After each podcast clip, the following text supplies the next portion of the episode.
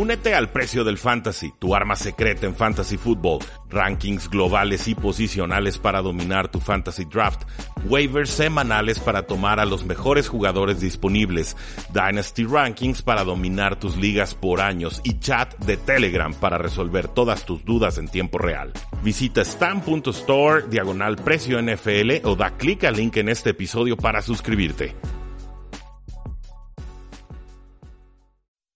Sinapsis. Sinapsis. Radio fuera de la caja. Regresar a esta bellísima, bellísima alma eh, mater. Bueno, pues este es el programa, se llama Tres y Fuera. Pueden seguirnos como tresyfuera.com, también en, el facebook.com diagonal Tres y Fuera. Podemos estar en distintas formas de contacto. Si les parece también estar eh, comunicándonos en Twitter, pues bueno, pueden seguirme como arroba paradoja NFL. ¿De qué vamos a platicar el día de hoy? Pues bueno, señores y señoritas, mucha información de la NFL, pero lo primero eh, tiene que ser este hecho de la etiqueta de jugador eh, franquicia. El día de hoy justamente era la fecha límite para poder aplicar la etiqueta de jugador franquicia a los distintos jugadores estrellas eh, de, de, varios equipos de la NFL. Cada uno de los equipos de la NFL, los 32 equipos, tienen una etiqueta, una posibilidad de aplicar una etiqueta de jugador franquicia y pues bueno, esto significa que el jugador automáticamente se convierte en uno de los mejores pagados de toda la NFL. Sin embargo, bueno, esto tiene implicaciones salariales eh, muy altas y hay distintos tipos de etiquetas que los equipos pueden ir eh, aplicando a sus jugadores estrellas. Por ejemplo, está la etiqueta de jugador franquicia exclusiva. Este es, bueno, un contrato de, de, un año por una cantidad que no puede ser menor al promedio de los cinco salarios más altos de la posición. Y esto, pues bueno, obviamente resulta muy alto. Es o esa cantidad, el promedio de los cinco salarios más altos de la posición, o el 120% del salario del jugador, eh, pero bueno, su salario el año anterior. Cualquier, cualesquiera que sean las cantidades, la que sea más alta es la que se le aplica y la que se le respeta al jugador. Hay otra etiqueta que se llama la etiqueta de jugador franquicia no exclusiva. Y pues bueno, aquí también estamos hablando de las cinco salarios más altos de la NFL. Aquí hablamos ya más bien de, de impacto, de golpe en el, en el, el tope salarial pero la idea es muy similar. El equipo aplica la etiqueta, el jugador normalmente tiene que firmar ese contrato y se le da un contrato muy oneroso. ¿Qué sucede? ¿Los demás equipos pueden o no negociar con esta clase de jugadores? Sí, sí pueden. Sin embargo, el precio es muy alto. Tienen que ofrecer dos primeras rondas de, draft para poder tener acceso o derecho a poder firmar a ese jugador y por eso, pues por supuesto, resulta muy complicado que eh, las franquicias, los equipos de la NFL ofrezcan una, eh, pues una oferta tan alta como pudieran ser dos primerísimas rondas que son muy valiosas al momento del draft.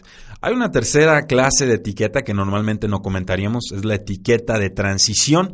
Es una etiqueta menos onerosa, menos costosa, más flexible en cuanto a lo que el jugador puede o no hacer.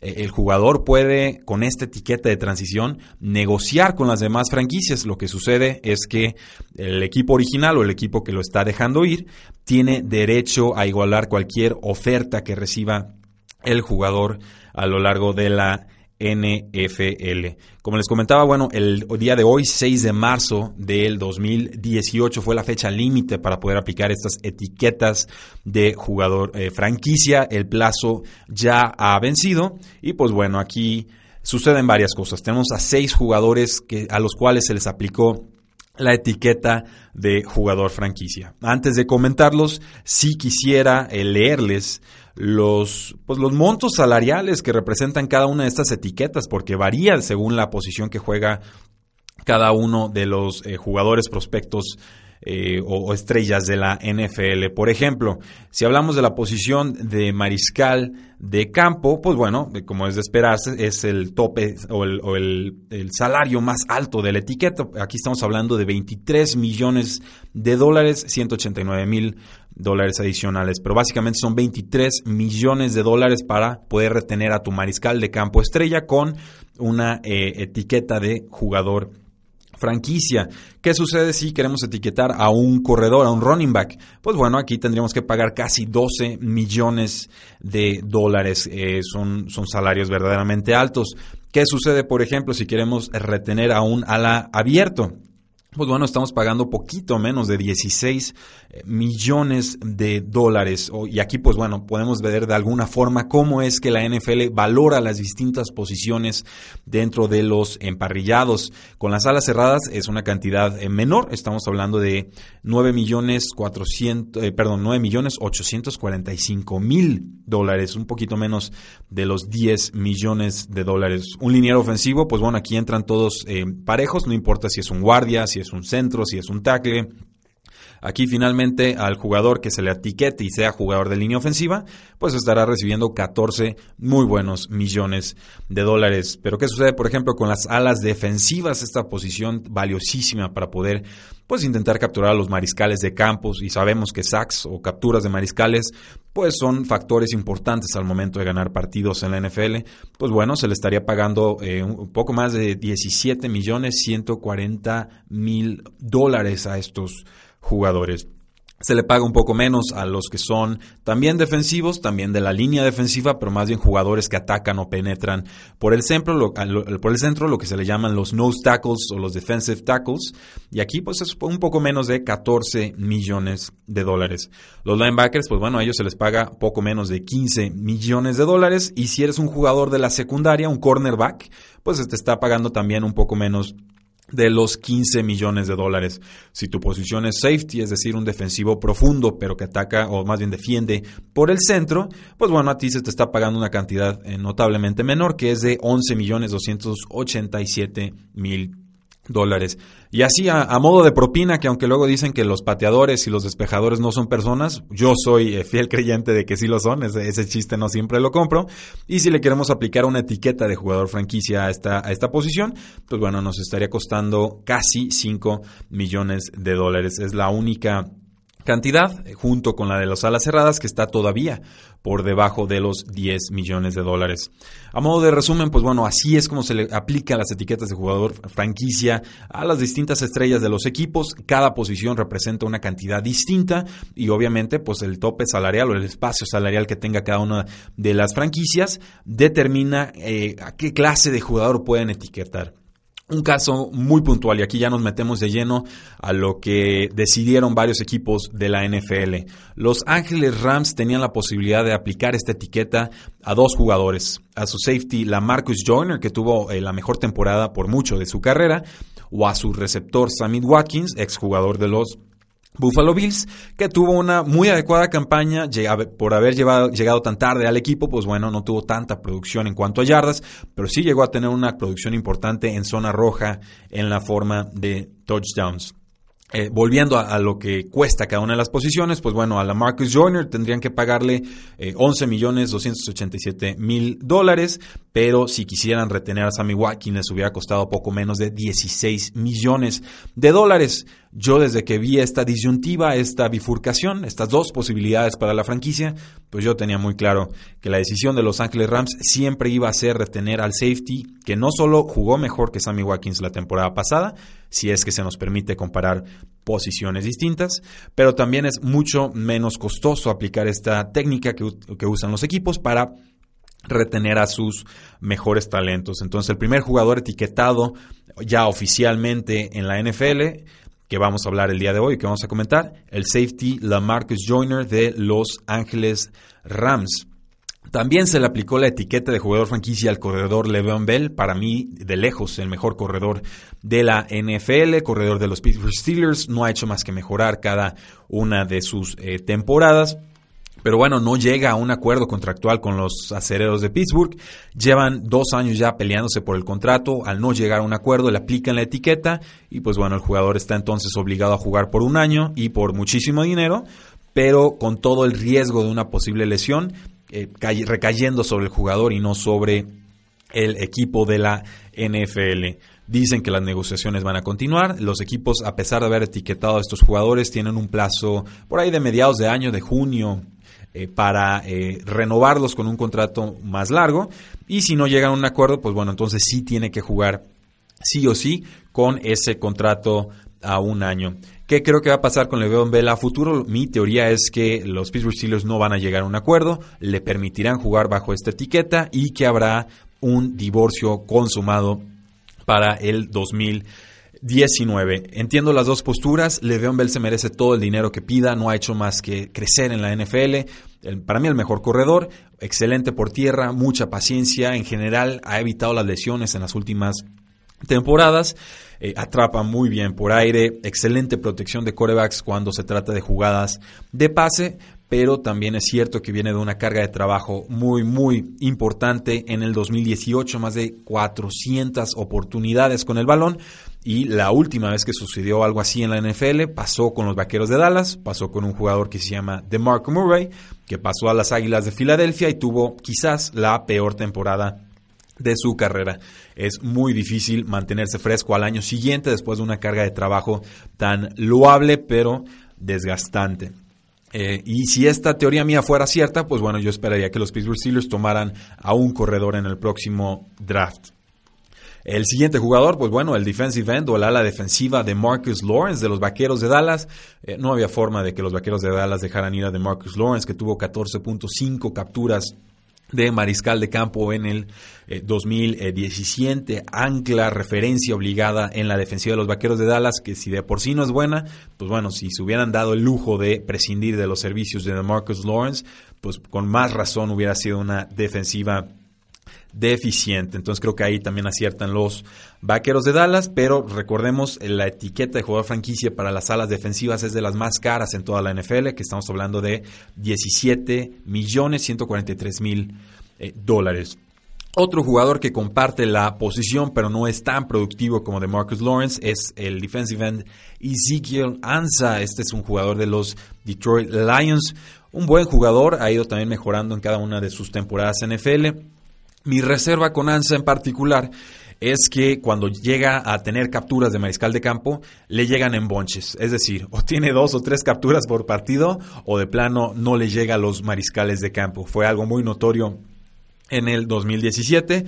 Eh, capturó muchas veces, por ejemplo, al coreback Dak Prescott cuando se enfrentaron a los Vaqueros de Dallas pero también desaparecía por compases importantes de otros encuentros. De todas formas, me parece que también la defensiva de los Detroit Lions no se podía dar el lujo de prescindir de los servicios de Ezekiel Ansa y pues bueno, creo que aciertan dándole esta etiqueta. Es un jugador un poquito más longevo, ya está entre los 28 y los 29 años y creo que eh, va a estar difícil la negociación a largo plazo para eh, retenerlo. De todas formas, los Detroit Lions ya lo lograron retener un año más.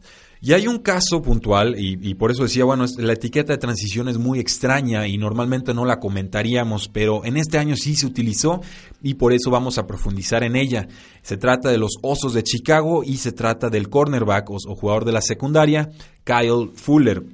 Esta etiqueta de transición le garantiza a Fuller poco menos de 13 millones de dólares en 2018, que es el promedio de los 10 salarios más altos de cornerbacks en la actualidad. Y pues bueno, también le da a los Osos de Chicago tiempo para poder trabajar o conseguir un contrato a largo plazo con su mejor cornerback del 2017.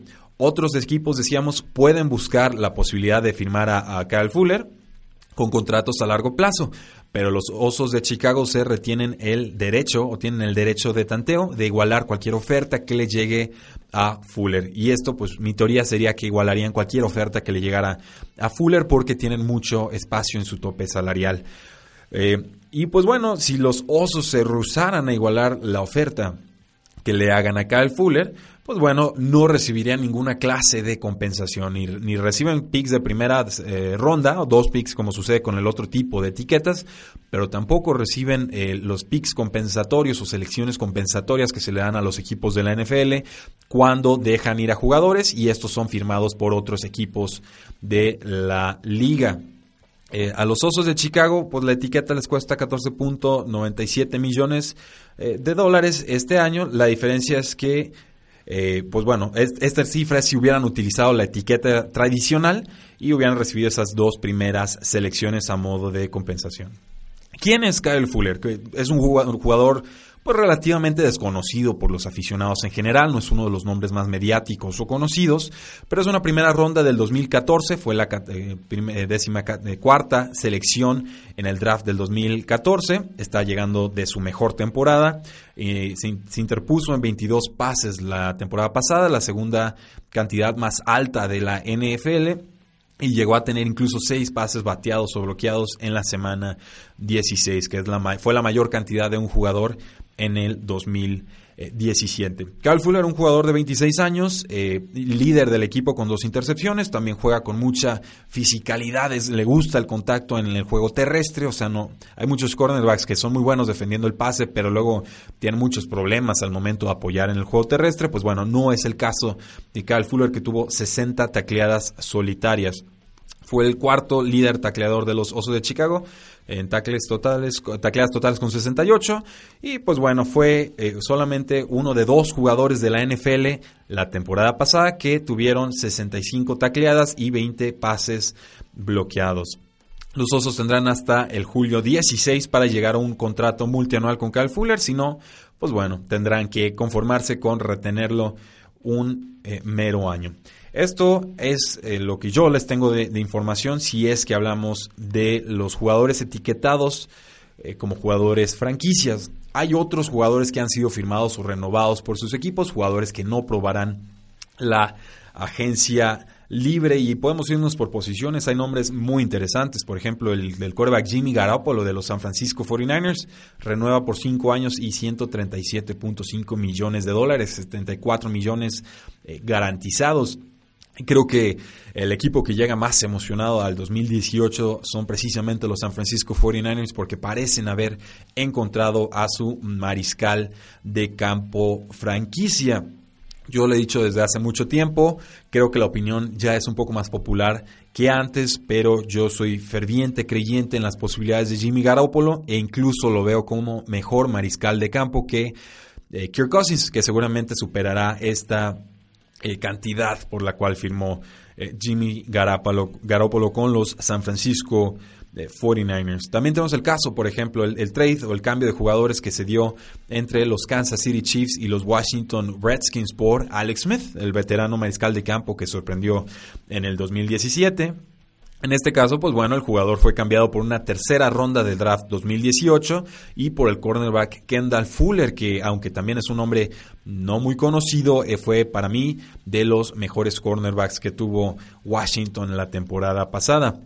Le dieron además una extensión de contrato a Alex Smith y ahora pues está firmado por cuatro años y 94 millones de dólares, 71 millones garantizados. Son cifras verdaderamente escandalosas que en otra época hubieran sido impensables. Otros agentes libres disponibles, y me parece una camada de agentes libres en cuanto a corebacks muy fuerte, pues bueno, estamos hablando de Kirk Cousins, de los Washington Redskins, Estamos hablando de Drew Brees, el mariscal de campo de los Santos de Nueva Orleans. Yo creo que Kirk Cousins obviamente va a cambiar de equipo, que Drew Brees se estaría quedando con los Santos de Nueva Orleans.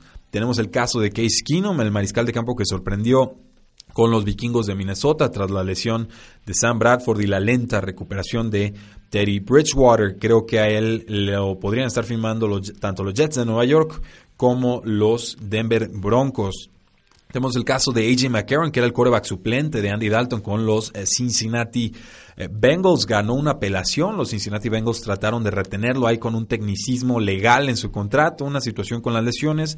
Apela el jugador, gana la apelación y entonces se convierte en agente libre del 2018. Hemos visto a AJ McCarron en acción muy limitada en la NFL, actuaciones aceptables. Creo que aquel partido de postemporada en la ronda de comodines contra los Pittsburgh Steelers, eh, pues ya lo tenían ganado. Los Cincinnati Bengals se había jugado de forma correcta AJ McCarron y más bien quienes se encargaron de perder ese partido fueron los jugadores defensivos en la última serie de los acereros. Aquí pues los grandes favoritos para firmarlos tienen que ser los Cleveland Browns, un equipo que ya se interesó en un trade por el jugador, no metieron los papeles a tiempo, hay una, una situación un tanto bochornosa, pero bueno, finalmente podría llegarles a un mejor precio y creo que el jugador podría estar firmando por ahí de los 17 eh, a los 20 millones de dólares.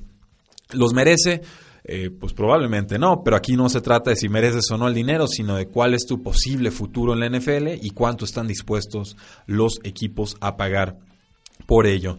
Después tenemos el caso de Teddy Bridgewater, el mariscal de campo que estuvo a punto de perder su pierna hace temporada y media, una oportuna intervención médica en el campo, pues bueno, se le alcanza a salvar y después de una lenta recuperación, ahora se convierte en agente libre tras su paso por los vikingos de Minnesota.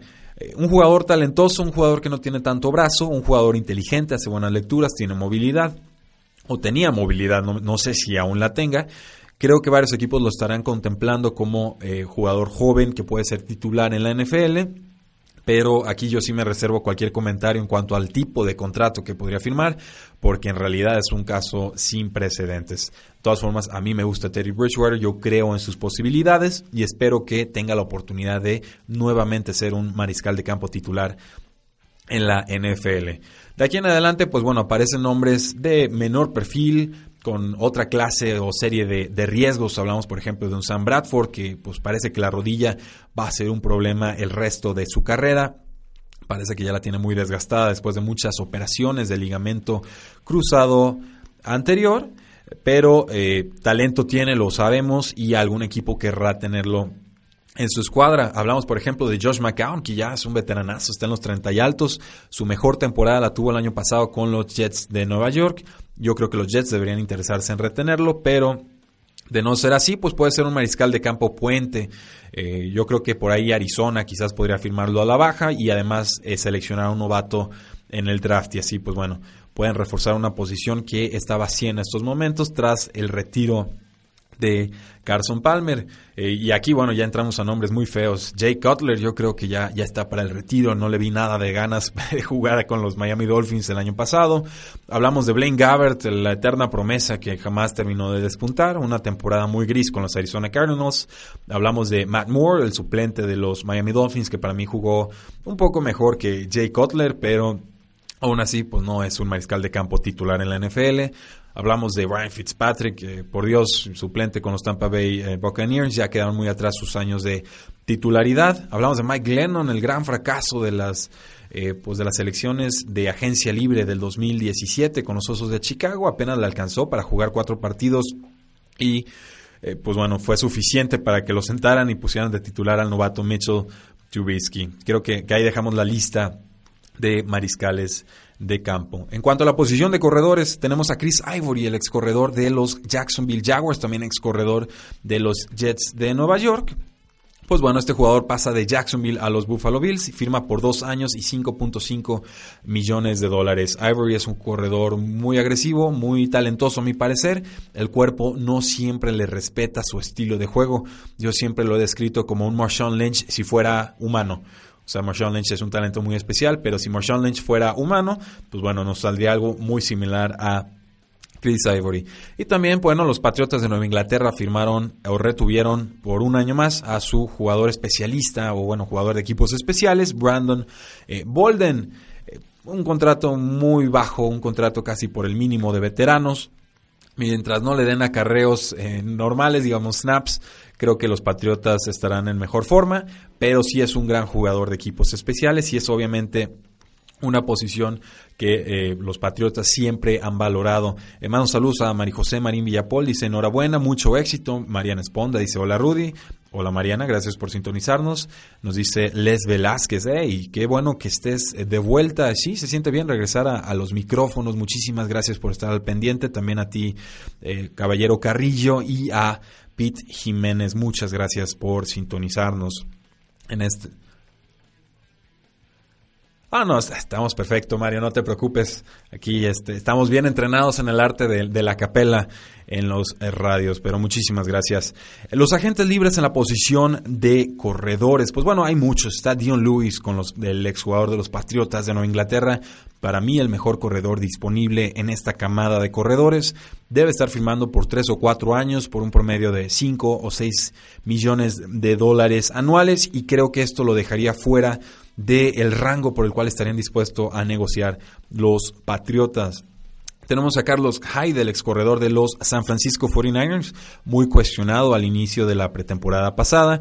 Un jugador que a mí siempre me ha gustado, muy corpulento, muy fuerte, agresivo, veloz, rompe tacleadas. Este último año, pues bueno, no es su especialidad, pero también supo eh, atrapar pases, creo que se convirtió en un arma muy versátil, eh, destelló, sorprendió, creo que también estaría firmando por cantidades importantes. El caso de Jerick McKinnon, el, corredor que fue suplente con los vikingos de Minnesota y fue después titular a partir de la lesión de Dalvin Cook. Un jugador con condiciones atléticas verdaderamente eh, impresionantes, un jugador versátil, mucho mejor corriendo hacia las bandas que entre los tackles. Creo que ahí todavía le falla un poco el estilo, pero eh, creo que este jugador puede ser una especie de, Alvin Camara Light, este jugador que sorprendió con los Santos de Nueva Orleans.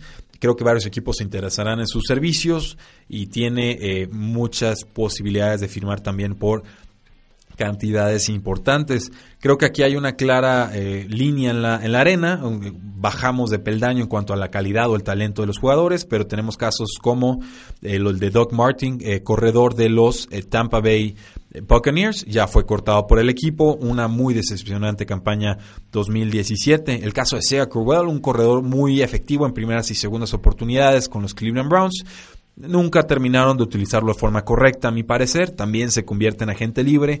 Creo que él llegaría bastante más descontado y que puede sorprender en el 2018. Tenemos el caso de Rex Burkhead, un jugador al que yo he defendido tantas veces, eh, exjugador de los Cincinnati Bengals, termina de brillar con los Patriotas de Nueva Inglaterra, muchísimos touchdowns.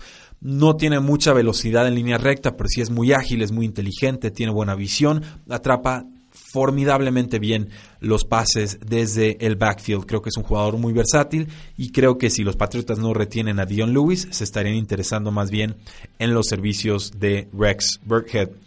También fue cortado el líder eh, en cuanto a yardas totales de los eh, Carolina Panthers y se trata de Jonathan Stewart. Después de 10 años con la franquicia de Carolina, deciden que pues ya estuvo, ya estuvo bueno de correr para menos de cuatro yardas por acarreo y pues bueno, le ceden la batuta a Christian McCaffrey seguramente algún otro novato que seleccionen en el draft. Creo que todavía le queda una temporada eh, a Jonathan Stewart, una temporada de fuerza en sus piernas, pero eh, ciertamente su producción ha bajado en años recientes. El caso de Frank Gore, un jugador que va a cumplir ya los 35 años, otro jugador que ya no supera las 4 yardas por acarreo ni de chiste, pero su intención todavía es jugar en la NFL. ¿Se interesarían quizás los San Francisco 49ers en recuperar a su veterano y tenerlo a modo de mentor con, con talento más joven? Eh, no lo sé. Darren Sproles, el jugador de, las, eh, de los Águilas de Filadelfia, un jugador que se lastimó del ligamento cruzado anterior y en la misma jugada también se rompió el brazo, una, jugada muy, muy desafortunada. Pues su intención es seguir jugando en la NFL. Él dice que no quiere salirse de la liga, quiere, no quiere retirarse. Eh, lesionado, que quiere salirse bajo sus propios términos y creo que así lo va a lograr. Y algunos nombres más, Alfred Morris de los Vaqueros de Dallas, Charles Sims también suplente con los Tampa Bay Buccaneers, Jeremy Hill muy bueno en zona roja, eh, no tanto en cuanto a yardas con los Cincinnati Bengals. En general es una camada eh, interesante, una camada con posibilidades, pero creo que la prioridad para muchos equipos de la NFL será firmar a través del draft y no tanto eh, con la agencia libre y esto, pues bueno, implica que los contratos de los corredores serán más bajos de lo que los mismos corredores desearían. Eh, hablando de jugadores con la etiqueta de franquicia, pues bueno, Jarvis Landry de los Miami Dolphins. El, jugador ha tenido un divorcio con los Dolphines desde hace dos años. Es claro que el equipo no quiere retenerlo y sin embargo van y le aplican esta etiqueta que lo obliga a negociar o a ser cambiado por el equipo. Está el caso, por ejemplo, de Kenny Britt, que los Patriotas tenían la opción de un contrato adicional de un año, la ejercen y entonces Kenny Britt por un año más será Patriota de Nueva Inglaterra. Y la camada de agentes libres recibió una inyección importante en días recientes con la no etiqueta franquicia Sammy Watkins de los Ángeles Rams, como veníamos comentando, pero también con la no aplicación de la etiqueta de jugador franquicia al receptor Allen Robinson, un jugador que a mí me fascina y que hasta el momento ha jugado con los Jacksonville Jaguars. Me parecen las dos joyas de la agencia libre en esta posición. A Allen Robinson me encantaría verlo con los San Francisco 49ers, aunque seguramente los Osos de Chicago también se interesarían en sus eh, servicios. Eh, hay otros jugadores, por ejemplo, Marquise Lee, compañero de Allen Robinson con los Jacksonville eh, Jaguars, un jugador que domina muchas facetas de la posición, pero en realidad no destaca en ninguna de ellas. No es sumamente alto, no es sumamente veloz, no es sumamente fuerte a mi parecer. Tampoco ataca mucho en profundidad, es más bien un receptor en corto, un receptor en slot, pero es un jugador adecuado que puede ser un receptor número 2 en la NFL y que interesará a varios equipos. El caso de Paul Richardson, ex receptor de los Seattle Seahawks, excelente amenaza profunda, excelente jugando eh, o ganando eh, balones disputados, estos 50-50s o, pases que los mariscales de campo sueltan eh, a modo de volado y, y bueno, pues Paul Richardson ha ganado muchas de esas apuestas. Sí, también tiene un problema ahí de pases soltados. Creo que tuvo seis pases soltados en el 2017, pero un jugador que por fin superó sus lesiones y llega con toda fuerza y vigor a la agencia libre 2018. El caso del jugador decepcionante Terrell Pryor que brilló con los Cleveland Browns y decepcionó por completo con los Washington Redskins. Llegó tarde en el offseason, nunca se entendió con Kirk Cousins, terminó lastimado por ahí de la semana 9, semana 10 y pues bueno, eh, obviamente cortado por los Washington Redskins, la posibilidad es fuerte de que regrese a Cleveland o eh, que firme otro contrato a la baja con un equipo eh, distinto. Y de ahí en más, pues bueno, baja la calidad de los jugadores. Estamos hablando de un Jordan Matthews, ex receptor de los de las Águilas de Filadelfia, de los Buffalo Bills, muy lastimado todo el 2017. Mike Wallace, todavía el receptor número uno de los Baltimore Ravens la temporada pasada. No es un receptor muy versátil, pero todavía es una adecuada eh, amenaza profunda. John Brown, que no termina de superar sus lesiones eh, con este problema pues de sangre, de sickle cell disease que tuvo hace dos años y no ha terminado de recuperarse de ella. Un jugador que a mí me fascina por su velocidad y excelentes manos, pero también estaría firmando un contrato a la baja. Mario, si te parece, vamos a una pausa musical y regresamos a Tres y Fuera. Sinapsis. Sinapsis. Radio fuera de la caja. Regresamos a este su programa 3 y fuera, el programa en el que solamente hablamos de NFL y fútbol americano eh, nacional. Mi nombre es Rudy Jacinto y pues bueno, muy emocionado de seguir platicando sobre todas las novedades de la agencia libre. Ya platicamos sobre lo que fue la etiqueta de jugador franquicia. También, bueno, platicamos sobre los quarterbacks, running backs y receptores más importantes en esta camada de agentes libres. Pues bueno, ahora pasamos a la posición de las alas cerradas. Por el momento ninguna ala cerrada ha sido renovada por su eh, equipo, pero bueno, estamos hablando de, nombres muy importantes como Jimmy Graham que sale de las eh, de los Seattle Seahawks, eh, un jugador que ya no produce tantas yardas, pero se ha convertido en una importante amenaza en la zona roja. El caso de Tyler Eifert, un jugador muy talentoso, muy fuerte, muy ágil, excelentes manos, pero nunca ha tenido una campaña 100% saludable. Creo que habrá eh, interés por sus servicios, pero es un jugador al que su cuerpo no le ha permitido brillar con como su talento lo ameritaría.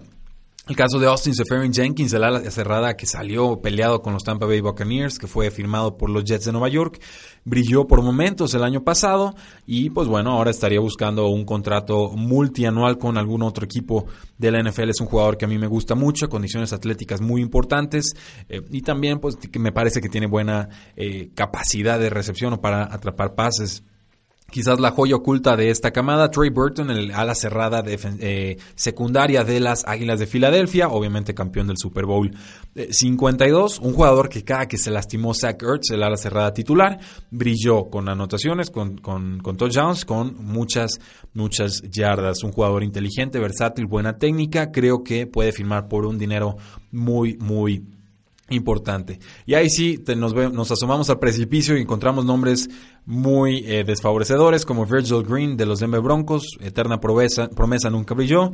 Niles Paul, un jugador adecuado pero también con muchos problemas de lesiones con los Washington Redskins. Luke Wilson, un jugador eh, mucho mejor como receptor que como bloqueador o, bloqueando eh, junto a los tackles, pero este exjugador de las de los Seattle Seahawks también probará la agencia libre. El caso de Ben Watson ya a los 38 años no creo que le quede mucha gasolina en el tanque. Lo mismo de Antonio Gates. El perenne a la cerrada de Los Ángeles Chargers. Y por ahí también tenemos el caso de Ed Dixon, una ala cerrada veterana con los eh, Carolina Eh, Panthers. Eh, de tackles, pues bueno, el, tackle más importante es de los Patriotas de Nueva Inglaterra, lo estarían dejando ir. Se llama Nate Solder, un jugador de 28, 29 años, muy bueno en la protección de pase, queda más expuesto en cuanto a abrir carriles en el juego terrestre, pero para mí es claramente el mejor tackle de esta eh, camada. En la posición de guardias y centros, pues bueno, tenemos nombres como el de Andrew Norwell, que jugó con las Panteras de Carolina la temporada pasada. También el caso de Josh Seaton, que hace dos años jugó con los Green Bay Packers. El año pasado juega con los Osos de Chicago y los dos equipos deciden cortarlo. No sé si no nos ha llegado información controversial o mala sobre este jugador, pero a, mí sí me intriga porque eh, talento siempre ha tenido Josh Seaton y sin embargo los equipos no parecen tener muchos eh, problemas dejándolo ir a la agencia libre, una, una situación bastante, bastante eh, extraña. Cambiando de posición, pues bueno, a las defensivas, decíamos, de Marcus Lawrence ya fue etiquetado por los Vaqueros de Dallas, Ezekiel Lance etiquetado por los Detroit Lions, eh, pero también tenemos el caso de Mohamed Wilkerson, que fue cortado por los Jets de Nueva York en días eh, reciente. Tenemos el caso de Julius Peppers, que todavía debería regresar un año más con las Panteras de Carolina.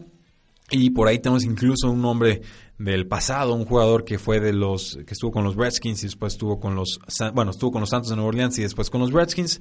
Se trata de Junior Gallet que las lesiones no le han permitido brillar. Eh, incluso un hombre como el de Connor Barwin, un jugador pues muy subestimado por momentos, un, jugador que, ha tardado en recibir el reconocimiento que merece.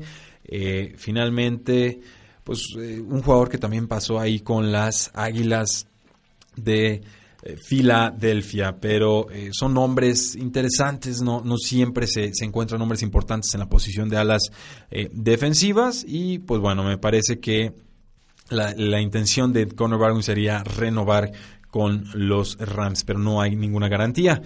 En la posición de linebackers, pues también queda a mucho a deber esta, esta posición. Creo que el, linebacker más importante en cuanto a veteranos sería Navarro Bowman y fue, fue un jugador que fue cortado por los San Francisco 49ers la temporada pasada, firmado de inmediato por los Ángel, por los Oakland Raiders. No, no iba a decir los Raiders de Las Vegas, pero todavía no. Y jugó de forma adecuada, es bueno en el juego, eh, deteniendo el juego terrestre, los, los acarreos, no tan buenos ya en la cobertura de pase como se podría esperar en el caso de un jugador que ha tenido muchas lesiones de, pie. En cuanto a la posición de cornerback, esta secundaria, pues Vontae Davis pasó de los Indianapolis Colts a los Buffalo Bills, firmó por un año y 8 millones de dólares, 3.5 de ellos garantizados. Y también David Emerson, un, jugador pues ya con relativa experiencia en la NFL, pasó de Oakland a los Kansas City Chiefs, firmando por un año y 2.25 millones de dólares. Me parece que se lo llevaron a descuento. Nombres importantes en esta posición que estarán disponibles en la agencia libre. El caso de Tremaine Johnson con Los Ángeles Rams, por fin lo dejarán ir. Un excelente cornerback, eh, sobre todo cuando se trata de defensa hombre al hombre.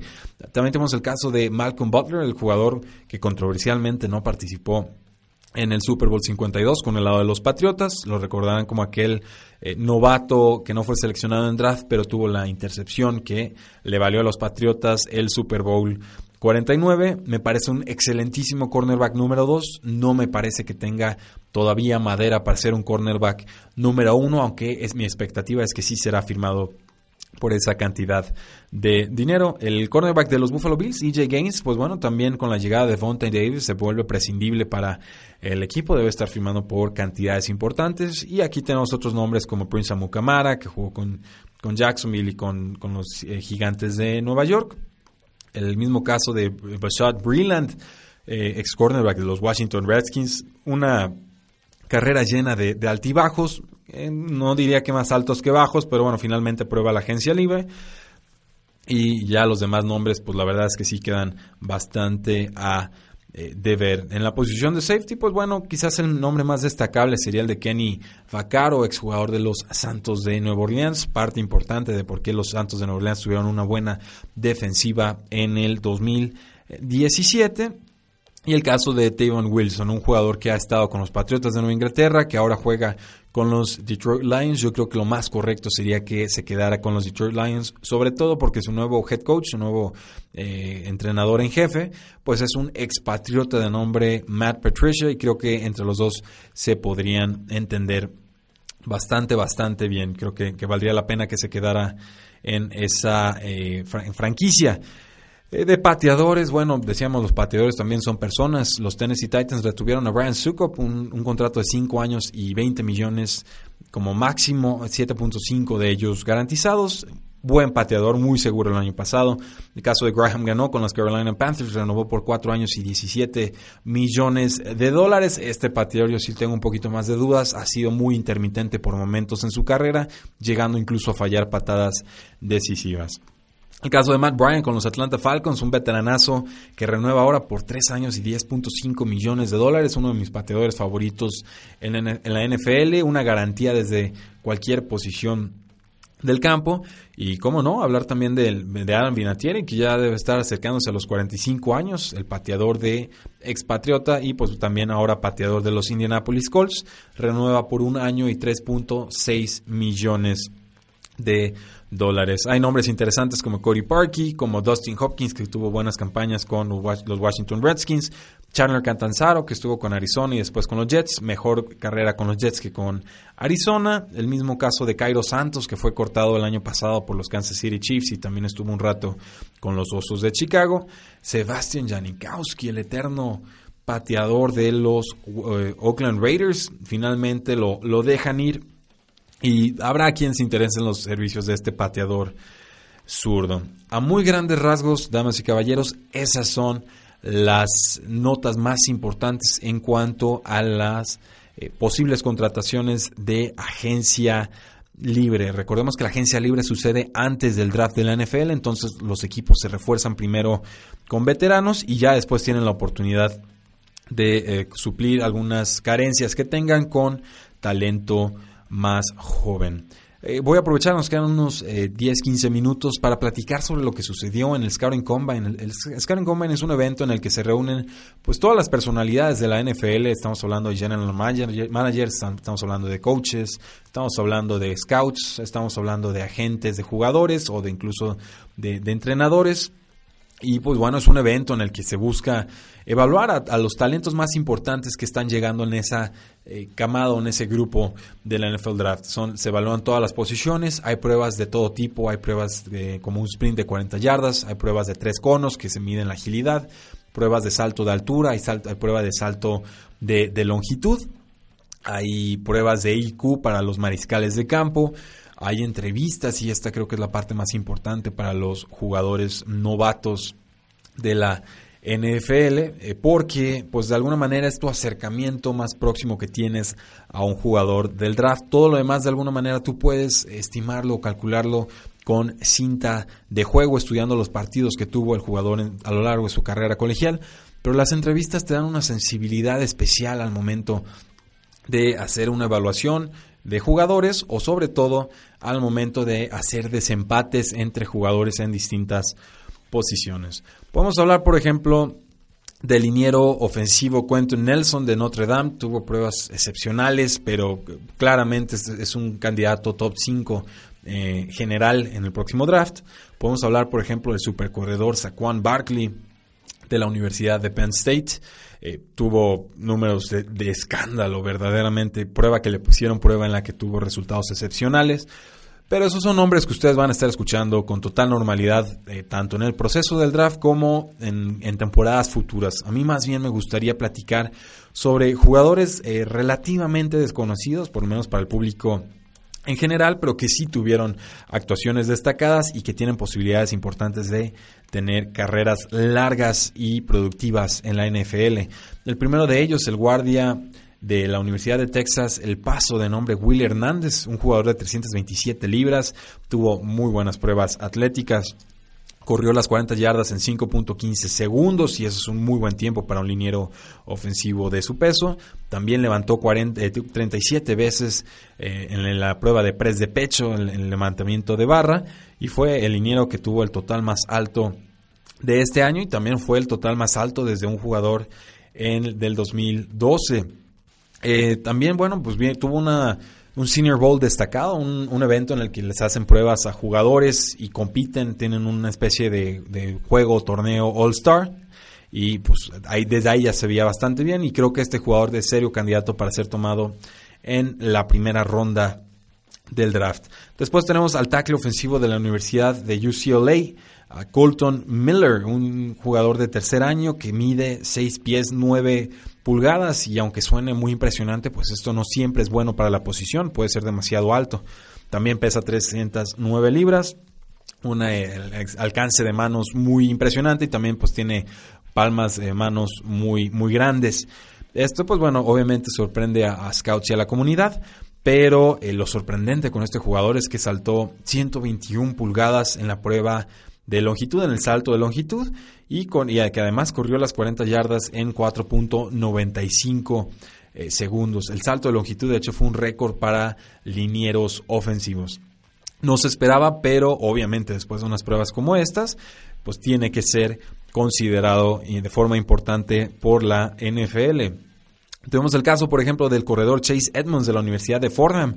Eh, fue un caballo de batalla en una escuela relativamente chica, no es muy alto, 5'9 eh, pies, 205 libras, pero tuvo uno de los mejores tiempos en la prueba de tres conos, en la de agilidad, 6.79 segundos, y también en la prueba de el shuttle de 20 yardas con 4.07 segundos.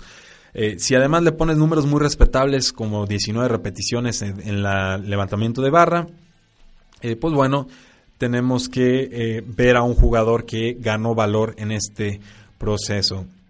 También, por ejemplo, el quarterback de UCLA, Josh Rosen, para mí el quarterback número uno en esta camada de draft. Me he dado la tarea de estudiar por lo menos a los seis quarterbacks más importantes a profundidad, ver todas las cintas de juego que están disponibles. Y a mí Josh Rosen es un jugador que me, que me encanta, tiene una mecánica de pase muy natural, tiene eh, mucha seguridad en el bolsillo, un brazo adecuado, no mucha movilidad, le gusta más ser un pocket passer que realmente ser un quarterback eh, móvil, pero Lanzó muchos pases profundos con, velocidad, con trayectoria, con buena colocación y creo que es un jugador que puede brillar en la NFL. Otro mariscal de campo que sorprendió, que, del que yo tengo muchas dudas, pero que parece haber enamorado a muchos eh, seleccionadores, equipos de la NFL, se trata de Josh Allen, el quarterback de Wyoming. Eh, tiene muchas fallas, tuvo problemas con la puntería a lo largo de su carrera, jugó en una escuela más chica, un jugador más reactivo que proactivo, es decir, cuando le llega la presión baja la cabeza y, escapa. Eh, y esto pues no siempre es ideal, queremos un, mariscal de campo que tenga la paciencia suficiente para encontrar a sus receptores. Sin embargo, eh, fue el que mejor lanzó en este evento de Scouting Combine. Fue en un domo, fue sin equipo de, de digamos, de protección.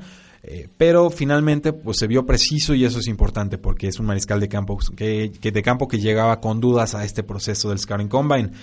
Eh, tenemos el caso del receptor de LSU, de la Universidad de Lutheran, DJ Shark.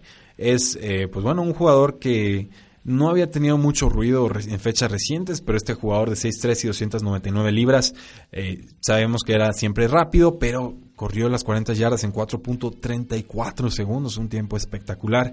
Creo que con eso eh, alcanza a subir de, posición. El problema con los receptores de LSU es que les lanzan muy pocos pases. Es una ofensiva que siempre se, ha abocado más a correr que a pasar y esto pues limita las oportunidades que tenemos eh, de estudiar su cinta de juego y de ver cómo se desenvuelve en realidad como receptor. De todas formas creo que llega como sleeper al proceso de draft. Eh, el ala cerrada Mike Gesicki del Penn State, otro jugador de, Penn State que sorprendió. Eh, corrió las 40 yardas en 4.54 segundos, 247 libras. Levantó al eh, más de, estoy buscando aquí, 22 repeticiones en la prueba de barra. Son, son números verdaderamente importantes y pues bueno, lo convierten en serio candidato a ser el primer ala cerrada tomado en este draft. Esos son todos los ganadores que tenemos en cuanto a, las posiciones ofensivas. Hubo varios que también son perdedores y juegan a la ofensiva. El caso del tackle ofensivo de Oklahoma, Orlando Brown. Eh, una de las peores pruebas en la memoria reciente y no tan eh, reciente. Se vio lento, se vio con muy poca condición que puedes tomar a cualquier persona en la calle y parecía que corriera más rápido que él. Levantó muy poco, apenas 14 repeticiones en la prueba de bench press. Hubo 17 receptores que levantaron más en la barra que él. Estas son cosas que no pueden suceder. Y además, pues sus pruebas de salto vertical y horizontal eh, fueron verdaderamente pobres. Eh, se hablaba de él como el segundo mejor tackle del draft. En estos momentos, pues bueno, ya, ya está en caída libre, puede que sea tomado en el segundo día del draft o incluso en el tercero. una lástima por este jugador, que su padre también fue eh, jugador de la NFL. Hay, varios jugadores más que perdieron valor, por ejemplo el receptor de UCLA, Jordan Lasley, un eh, receptor de 6'1", 203 libras que se entendió muy bien con Josh Allen, amenaza profunda, pero se esperaba que corriera muy rápido la prueba de 40 yardas y en este caso lo ocurrió en 4.50 y además tuvo números muy moderados en las demás pruebas. Eh, tuvo muchos problemas atrapando el balón en sus pruebas o en sus drills del, del Scouting Combine y pues creo que en estos momentos su, su valor de draft estaría cayendo. Y por último, en cuanto a, ofensivos, el receptor de Florida State, Auden Tate, un receptor de 6'5", 228 libras, un jugador que tiene una reputación por ser eh, un jugador de un solo truco que es saltar eh, por el balón y en la zona roja. O sea, es un especialista en touchdowns que no hace mucho más. Corrió relativamente lento la prueba de 40 yardas en 4.68 segundos.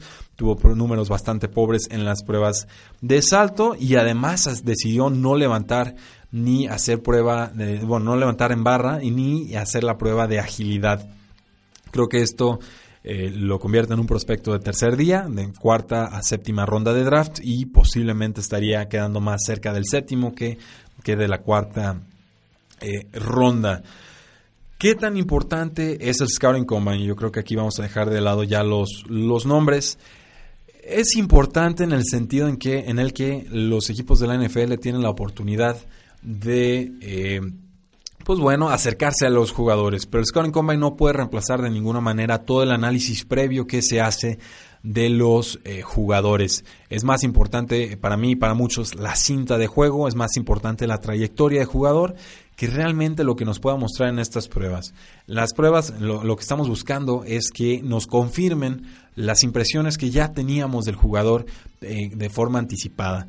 Entonces, cuando el jugador eh, se, se desenvuelve bien, cuando se desempeña bien en las pruebas, eh, le pones una palomita y sigues con tu análisis. Simplemente te confirma lo que tú ya creías de este jugador.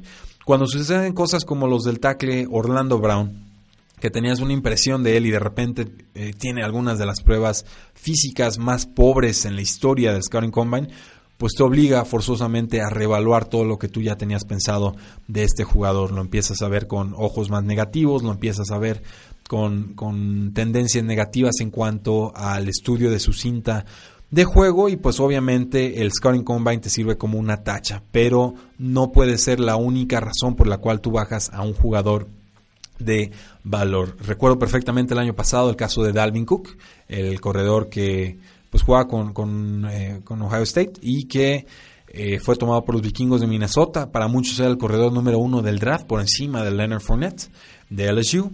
Y, eh, llega al Scouting Combine, tiene pruebas relativamente pobres, los demás corredores impresionaron y esto pues, lo hizo caer bastantes posiciones en el draft. Es tomado por los vikingos de Minnesota y los cuatro juegos que jugó los hizo de forma excelente antes de lastimarse, por supuesto, de su ligamento cruzado anterior. Con esto, bueno, les quiero decir que eh, el jugador fue muy productivo en colegial, no lo fue tanto en el Scouting Combine y que en caso de duda tenemos que hacerle más caso a su cinta de juego. Pues bueno, señores, señoritas, muchísimas gracias por habernos acompañado en este, nuestra primera emisión de Tres y Fuera. Mi nombre es Rudy Jacinto. Pueden seguirnos en tresyfuera.com, tres, con, el, con el número 3, no con la letra 3. Pueden seguirnos también en Facebook como facebook.com, diagonal 3 y fuera.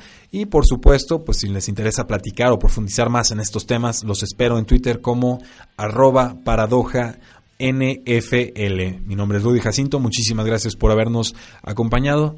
Tres y fuera.